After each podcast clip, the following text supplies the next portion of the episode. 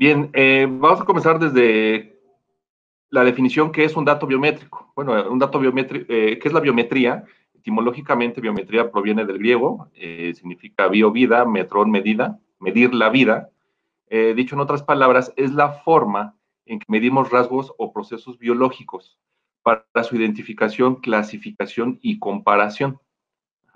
los datos biométricos son las propiedades físicas o fisiológicas también de comportamiento o rasgos de personalidad atribuibles a una sola persona y, que estos pueden ser medibles. Eh, los datos biométricos reúnen cuatro rasgos principales. Eh, los, datos biométricos son universales, es decir, eh, todos contamos con esta información. Vamos a pensar huellas digitales, todos tenemos huellas digitales. son datos únicos, es decir, eh, que son datos capaces de diferenciarnos de otras personas, puesto que no existe otro igual. Nuevamente, si pensamos en huellas digitales, no existe otra persona que tenga exactamente las mismas huellas a nosotros. También son datos permanentes. Esto quiere decir que en la mayoría de los casos permanecen sin cambios a lo largo de toda nuestra vida. Nuevamente, si regresamos al, al ejemplo de las huellas digitales, estas no nos van a cambiar con el paso del tiempo. Y, lo más importante para eh, hacerlo automatizable o para utilizarlo como eh, un elemento importante es que son medibles. Esto es, decir, pues se pueden medir de forma cuantitativa. Eh, dentro de la biometría existen dos grupos. los datos biométricos que son congénitos, es decir, las características físicas o fisiológicas con las que ya nacemos y las que no, no podemos modificar tal cual son las huellas digitales, nuestro rostro, la retina, el iris, eh, la geometría de la mano, de los dedos, la estructura vascular, el ADN, eh, la piel, entre otros. Eh, también pueden ser datos biométricos aquellos que son adquiridos o de comportamiento, también se le, se le llama, y se refieren a aquellas características aprendidas de comportamiento y rasgos de personalidad. Por ejemplo, la firma autógrafa la, escritura, la voz, la forma en que hablamos, la forma en que escribimos en un teclado, eh, la forma de andar, la forma de caminar, entre otros. Y vaya, eh, mencionábamos en el tema tecnológico, en el tema de identidad digital, eh, la palabra biometría se refiere a aquellos métodos estadísticos que nos permiten automatizar y agilizar por medio de procesos de cómputo estos rasgos biométricos que nos permiten precisamente identificar o verificar la identidad de una persona. Por eso es que va tan de la mano todo el tema biométrico con lo que representa la identidad digital y la tecnología. Ahora bien, eh, otra de las definiciones básicas, ¿qué es un dato personal? y, aquí vamos a tomar un poco las definiciones de nuestra ley, de nuestra ley general de protección de datos personales eh, en posesión ya sea de particulares o de obligados. Eh, un dato personal es cualquier información concerniente a una persona eh, que es identificada o que es identificable. un ejemplo claro de esto es nuestro propio nombre. Un dato personal también se puede clasificar además como un dato sensible. Esto es, si dicha información afecta a la esfera más íntima de la persona o cuya eh, utilización que sea indebida pueda dar origen a temas como discriminación o que conlleve un, riesgo grave a, la persona. Eh, por ejemplo, les voy a comentar, en lo particular se consideran sensibles aquellos que puedan revelar aspectos como el origen racial, étnico, eh, el estado de salud, ya sea el actual o el futuro, información congénita, eh, genética, creencias religiosas, filosóficas, morales, afiliaciones sindicales, partidos políticos, eh, preferencias sexuales, en fin, todo lo que pueda derivar en discriminación es lo que se clasifica como un, dato personal sensible. Y bueno, ¿cuándo un dato biométrico se, considera un dato personal? Eh, si pensamos la biometría como un dato personal, pues podríamos decir sí, un dato, eh, un dato biométrico, pues tiene que ser un dato personal. Pero vayamos a las definiciones, vamos a hablar un poco más, eh, técnicamente de, lo que es para tener mucha claridad en esto. Porque de acuerdo a la definición del dato personal, eh, es solamente si te hace identificable. Entonces aquí la pregunta es, ¿el dato biométrico hace identificable a una persona? Bueno, podríamos pensar que sí. Sin embargo, vamos a, a ver caso por caso y vamos a pensar únicamente en el dato biométrico. Es decir, no lo vamos a asociar con ningún otro dato de la persona, solamente el dato biométrico. Por ejemplo, nuevamente la huella digital. la huella digital por sí sola, eh, pues solo es una huella. Si alguien ve esta huella, pues podría decirme qué tipo de huella es, si tiene delta, si tiene valles, si tiene crestas, si tiene minucias, eh, si tiene algún patrón, si es concéntrica, pero realmente me podría decir a qué persona pertenece, ¿no? Por ver la huella, es simplemente no es incapaz de decirme eh, a quién pertenece. Vamos a pasar a otro ejemplo, el rostro. Eh, si hacemos exactamente lo mismo, tenemos una imagen de un rostro. Si alguien la ve, eh, ¿puede saber quién es? Bueno, si la conoce, sí. No necesitamos ninguna otra información, ningún otro dato asociado. No necesitamos procesarla incluso para poder conocer a esta persona. Entonces, si nos vamos ante estos ejemplos, eh, técnicamente podríamos determinar que la huella por sí sola, pues no se podría considerar incluso un dato personal, a diferencia del rostro, ¿verdad? Eh, ahora, en la definición, la biometría es un dato personal sensible y es que hay, existen muchas dudas y, y de repente mucha gente cuando empieza un trámite eh, y sobre todo huellas, ¿no? Yo creo que eh, el, hecho de tomarse una foto, pues tomarse selfies ha facilitado mucho ese proceso. Eh, subimos fotos a Facebook para ver este, cómo van a ser mis hijos, para ver cómo me voy a ver dentro de 10 años y no reparamos en el riesgo que eso implica. Pero cuando alguien nos pide las huellas, decimos, bueno, ¿y para qué las van a usar? ¿Cómo, cómo es que le van a dar ese tratamiento? ¿Me van a poder identificar? Entonces, para tratar de aclarar todas estas situaciones, eh, insisto, vamos a, las definiciones más técnicas y, hablamos del dato personal sensible. Recuerdan, era lo que eh, entraba a la esfera más íntima de, la persona. Entonces, nuevamente, vamos a hacer el ejercicio. Vamos a pensar en una huella. Nuevamente, pensar en la imagen de valles y crestas en blanco y negro. Eh, por sí sola, ¿puede determinar si, esa huella pertenece a un hombre o a una mujer? Hace referencia a una etnia o raza, nos dice algo acerca de su estado de salud eh, presente o futuro, podemos conocer su opinión política o preferencia sexual. No, no, la respuesta es no a, estas preguntas. A partir de ver una eh, imagen de una huella, no podemos conocer esto. Entonces no debería ser considerado un dato personal sensible, por definición. Nuevamente, vamos al rostro. Mismas preguntas. ¿Podemos determinar si es un hombre o una mujer por ver el rostro? Normalmente sí. Hace referencia a una etnia o raza, podríamos tener grandes pistas de ello. Eh, nos dice algo acerca de su estado de salud presente, futuro, igualmente nos puede decir algo acerca de su salud.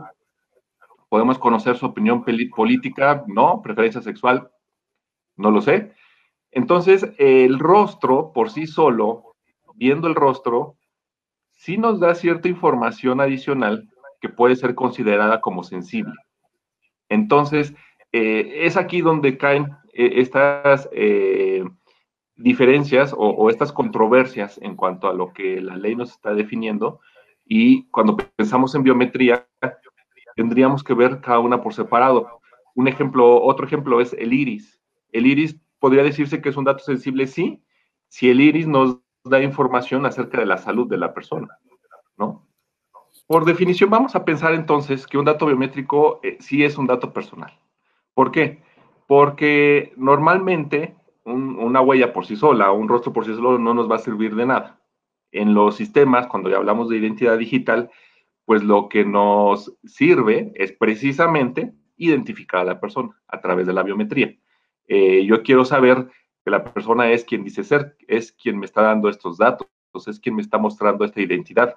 Entonces, eh, si, volvemos a esta definición, vamos a considerar que como el dato biométrico está asociado a otros datos personales, entonces sí lo vamos a, considerar un dato personal y en el caso que aplique también podría ser considerado un dato personal eh, sensible.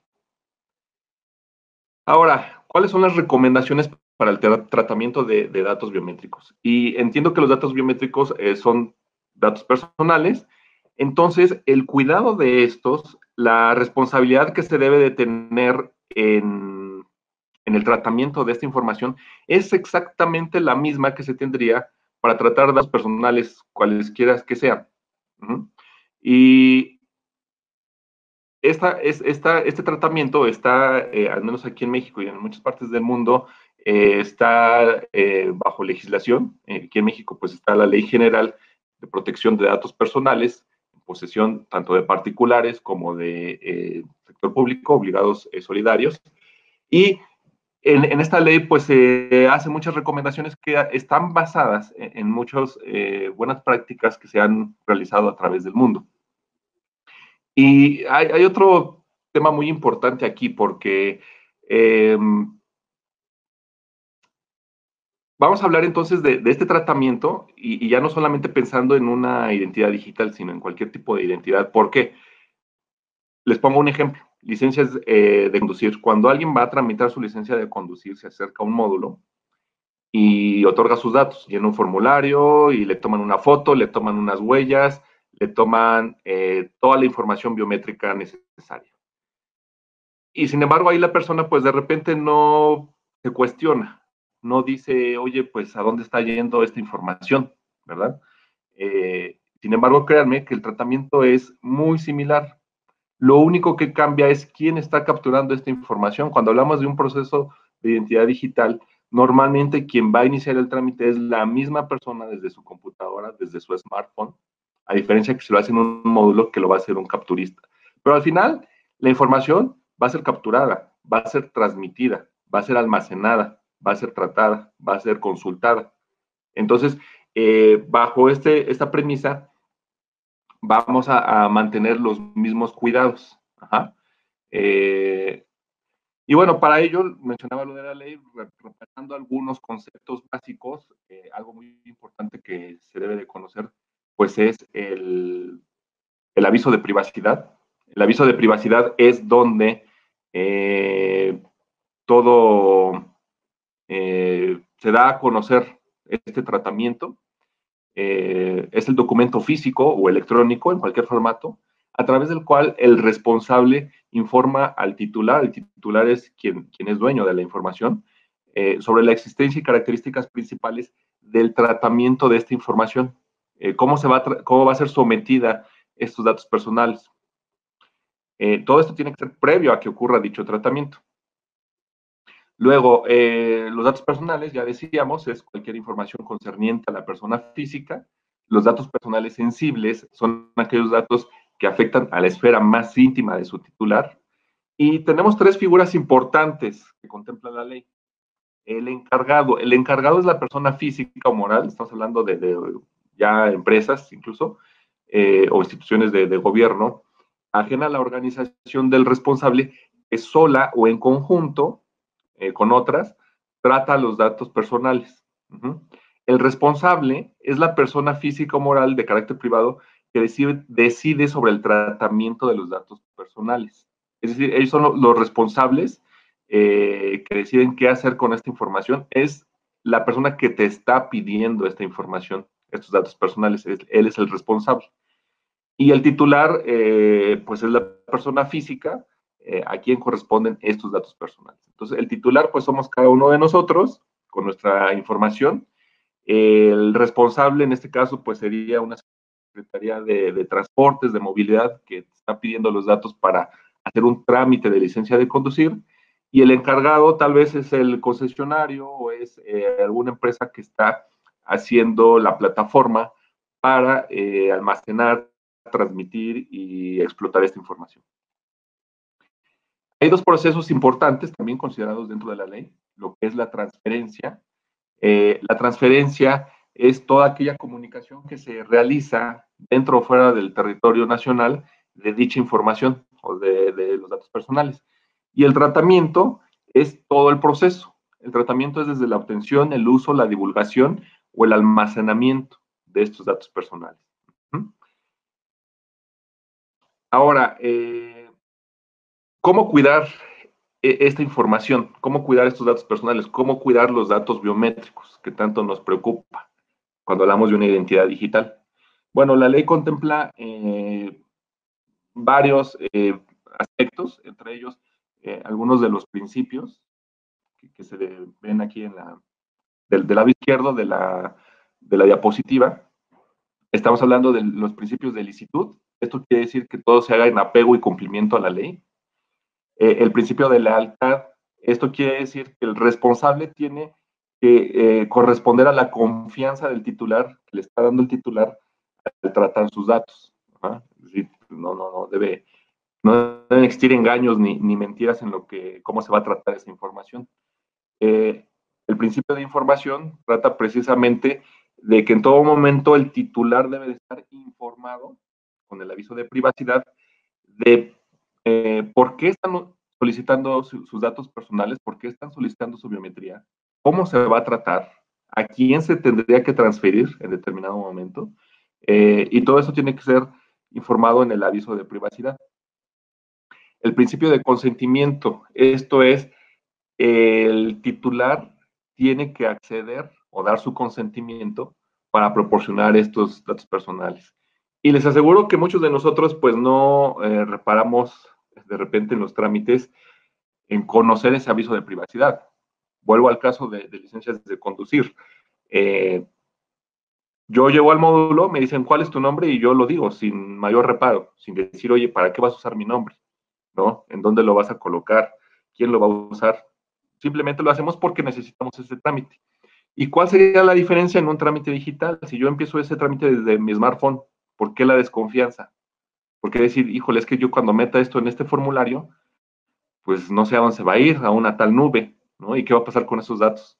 Entonces, todo eso está normado bajo estos principios.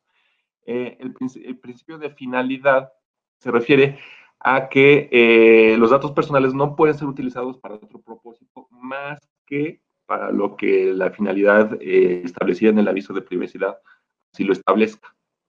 Yo no puedo, si tomo tus datos para tramitar tu licencia de conducir, no los puedo yo compartir para después eh, mandárselos a un partido político o para después este, que te lleguen promociones de alguna tienda o de algún comercio.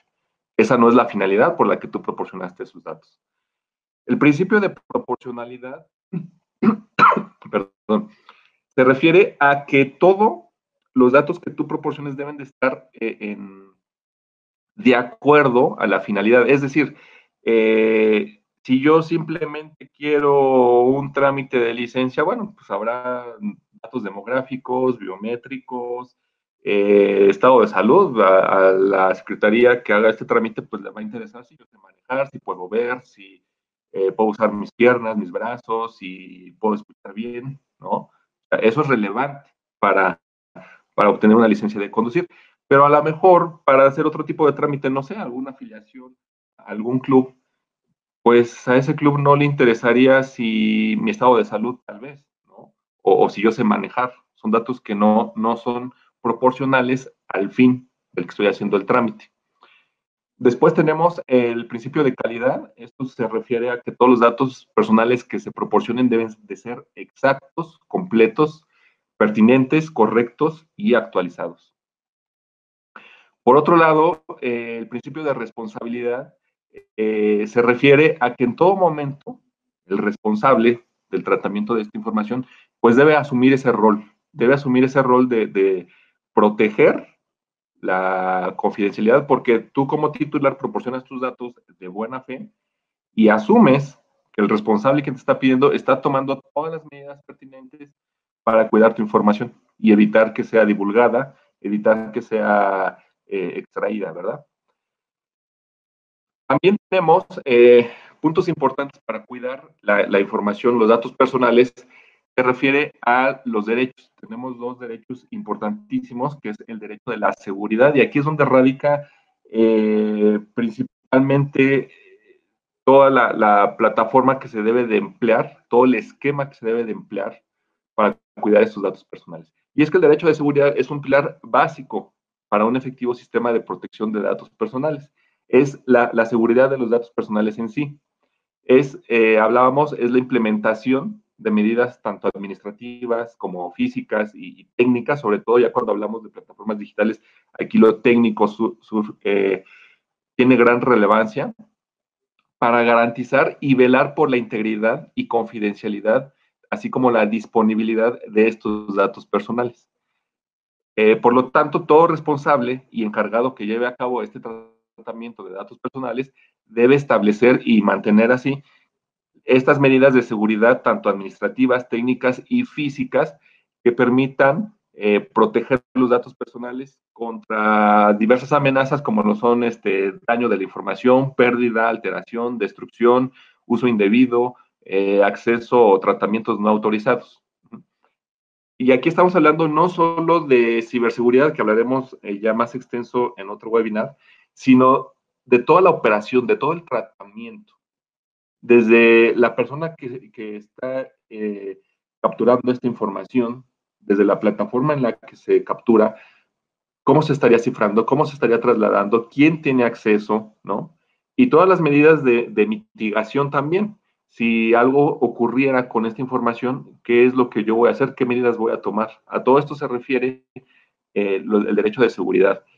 Por otro lado, el derecho de confidencialidad se refiere eh, a que el responsable o los terceros que intervengan en cualquier fase del tratamiento de los datos personales eh, deben guardar estricta confidencialidad respecto a los datos personales.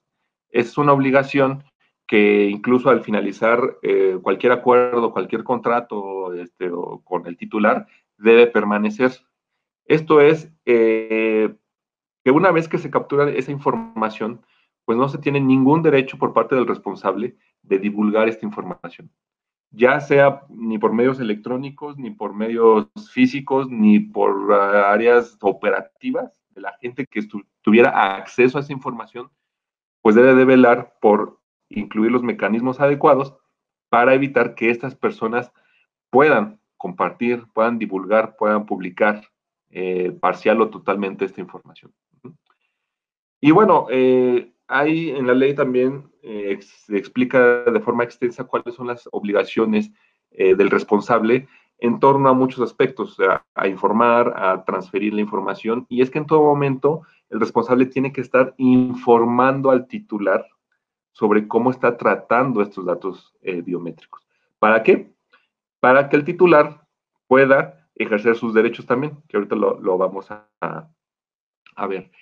Eh, uno de los em, puntos que debe de informar el responsable es en el caso que vaya a transferir la información, es decir, que la vaya a compartir con un tercero. Y aquí hay un punto muy importante que se abarca en el tema biométrico porque eh, la comunicación de los datos personales a un tercero, pero si este tercero es el que administra un sistema biométrico que opera por cuenta y nombre del responsable, eso no se considera una transferencia. Entonces, de repente, eh, hay ahí unas definiciones o unas excepciones a, em, a este concepto de transferencia y, en torno a lo que nos trae ahora a platicar, que es precisamente los datos biométricos, existe esa definición. Quien administra un sistema biométrico y sea un tercero, pero que lo haga a nombre del responsable, esa transferencia de datos biométricos no se considera una transferencia. Entonces, bueno, eso hay que tenerlo en cuenta. Eh, tiene otro nombre, eso se llama una remisión. Al final, eh, sí está pasando de un lado a otro, pero es como parte del mismo tratamiento por parte del responsable, ¿verdad? Bien, eh, mencionaba acerca de los derechos del titular y son los famosos eh, derechos ARCO, que, bueno, seguramente algunos de ustedes ya habrán escuchado hablar, por las siglas es muy fácil de eh, identificarlos, pero realmente, ¿qué, ¿qué, es esto de, de ARCO? Bueno, partimos del punto importante es que el titular es el dueño de esa información. O sea, y yo al ser dueño de mi información personal, yo decido qué pasa con esa información personal, ¿verdad? Entonces, tenemos estos cuatro derechos, en lo general, eh, el acceso, la rectificación, cancelación y la oposición. Eh, en síntesis, el acceso se refiere a que yo debo o puedo tener acceso en todo momento a mi información. Si yo ya proporcioné mis datos personales, eh, yo puedo solicitar tener acceso a esa información. La rectificación se refiere a mantenerla actualizada a mantenerla de forma correcta. Eh, si yo detecto que mi nombre es incorrecto, que mi, eh, algún otro dato personal es incorrecto, yo puedo solicitar que se rectifique esa información. El derecho de cancelación es el derecho que todos tenemos a que se elimine nuestra información o nuestros datos personales de la base de datos o del archivo o del repositorio en donde se esté almacenando la misma para que ya no sea usada. Es decir, yo puedo decir, ¿sabes qué? Yo ya no quiero compartirte mis datos personales, entonces te voy a pedir que los elimines. Y bueno, ahí entra una, em, una solicitud formal conforme a, la ley. Eh, dependerá también de plazos y términos contractuales que hayamos contraído. Si yo proporcioné mis datos personales para solicitar un crédito, bueno, pues allí se debe establecer, tanto en el contrato como en el aviso de privacidad, que esos datos personales deberán permanecer pues al menos el plazo. Entonces ahí pues ya entra en controversia el que yo pueda solicitar previo a ese plazo la cancelación de estos datos personales, ¿verdad? Y la, oposición es eh, el cese del uso de mis datos. Eh, a diferencia de la cancelación, no estoy pidiendo que los borren, no estoy pidiendo que me olviden, solo estoy pidiendo que ya no los use, para, el fin que en determinado momento se, pidió. Y, y, esto pues simplemente puede ser porque me pudiera estar ocasionando algún daño o simplemente porque ya no quiero que se use. Así de simple lo, lo, marca la ley. Entonces, es importante y también es eh, mencionar que ahora en la era digital, pues el titular, es decir, todos nosotros, debemos tomar mucha responsabilidad sobre nuestros propios datos, porque nosotros somos dueños, entonces nosotros decidimos cómo manejar esos datos, ¿verdad? Bien, eh,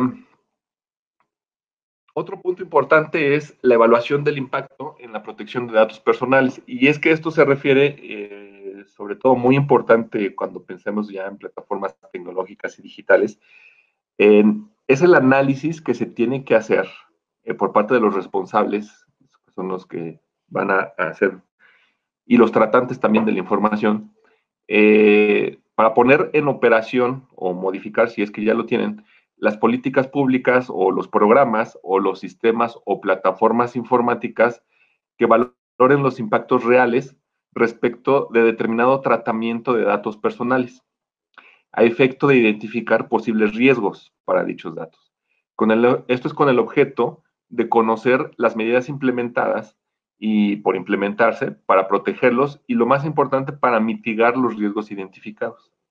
Entonces, hablábamos de todo el tema de seguridad, de la obligación de seguridad, de que yo debo tener pues eh, toda una infraestructura segura, pero además también tengo que analizar los riesgos y tengo también que determinar cómo voy a actuar si, si algo ocurre, si hay alguna fuga de información, cómo voy a proteger, cómo voy a mitigar, cómo voy a minimizar el impacto o el riesgo mismo antes de que ocurra.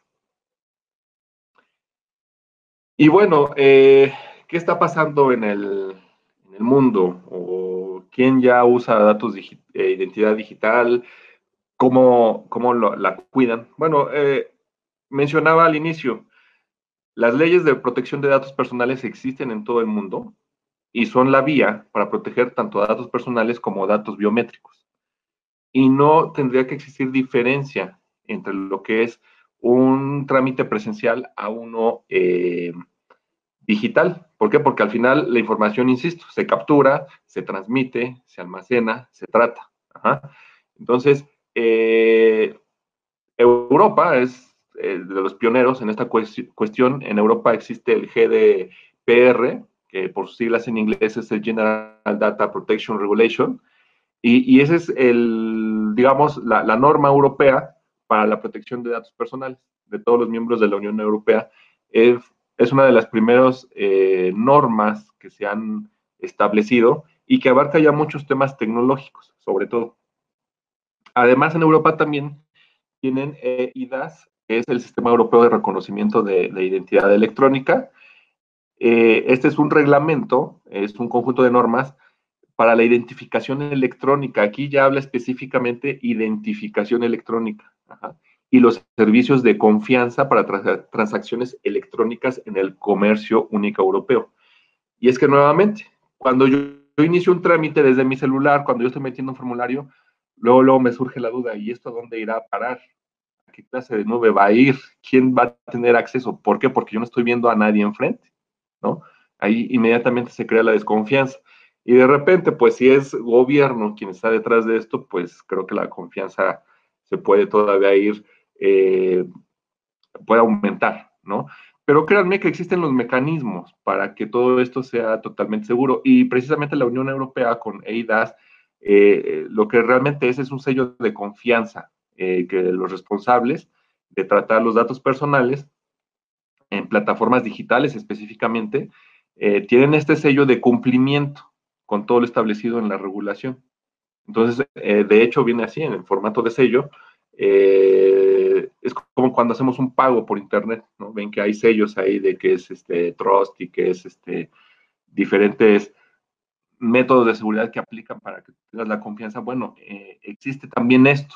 ¿Para qué? Para que sepas que el portal es legítimo, que la información está cifrada, que se va a ir totalmente resguardada, que existen los mecanismos ya avalados eh, por este responsable, eh, ya existen entonces esos mecanismos avalados para que se cuide tu información. Y bueno, eh, aquí en México, pues ya también existen varios ejemplos. Existen varios ejemplos de identidad digital ya existe una iniciativa, que es la Ley de, Identidad y Ciudadanía Digital. ¿Qué es esto? Bueno, es el, está plasmado en la Constitución, es nuestro derecho a, hacer, eh, a la identidad. Por Constitución mexicana nosotros tenemos derecho a la identidad, eh, cuestión que hoy no existe, porque tenemos diferentes tipos de identificaciones para distintos fines, como lo es para viajar, un pasaporte, como lo es para eh, votar, credencial de votar, para ejercer una profesión, tu cédula profesional. Esos son los principales fines de estas identificaciones, más no la misma de tener una identidad o una ciudadanía mexicana. Eh, hablando de esto, por ejemplo, los menores de edad pues, no, son ciudadanos y tampoco tienen una identidad oficial. Entonces, eh, esta iniciativa, eso es lo que pretende hacer, dar ese cumplimiento, pero además ya tomando eh, como base plataformas digitales, 100% digitales. Ya no pensar en el típico esquema en donde tú vas a un módulo, proporcionas tus datos y te generan una credencial, una tarjeta plástica, ¿no? Aquí ya se trata de que a través de tus datos personales, a través de que tú acredites tu identidad, se te genere una identidad digital. ¿Y qué es esta identidad digital? Bueno, vamos a, les voy a poner un, ejemplo eh, palpable, ¿no? Es, es, una cadena de caracteres. Eh, ustedes seguramente tratan todos los días con, facturas electrónicas. Eh, factura electrónica, pues eso es lo que tiene. No es un papel, es un sello electrónico, es una cadena de caracteres. y bueno, aquí en México hay otros ejemplos. Por ejemplo, hace poco el INE eh, va a emitir constancias digitales. Eh, esto es para aquellos que hagan un trámite o, que hayan reportado su credencial como extraviada, les van a dar un código. Es, eso, es una, un comprobante, esto no es una identidad, pero es un comprobante digital que funciona con el mismo fin. Eh, se genera un, un token, un sello digital, una cadena de números, y eso es lo que va a validar y autenticar al ciudadano de que ya está inscrito en el padrón, ¿no? Hace tiempo también eh, la Secretaría de Educación Pública puso en marcha un programa de cédula profesional digital.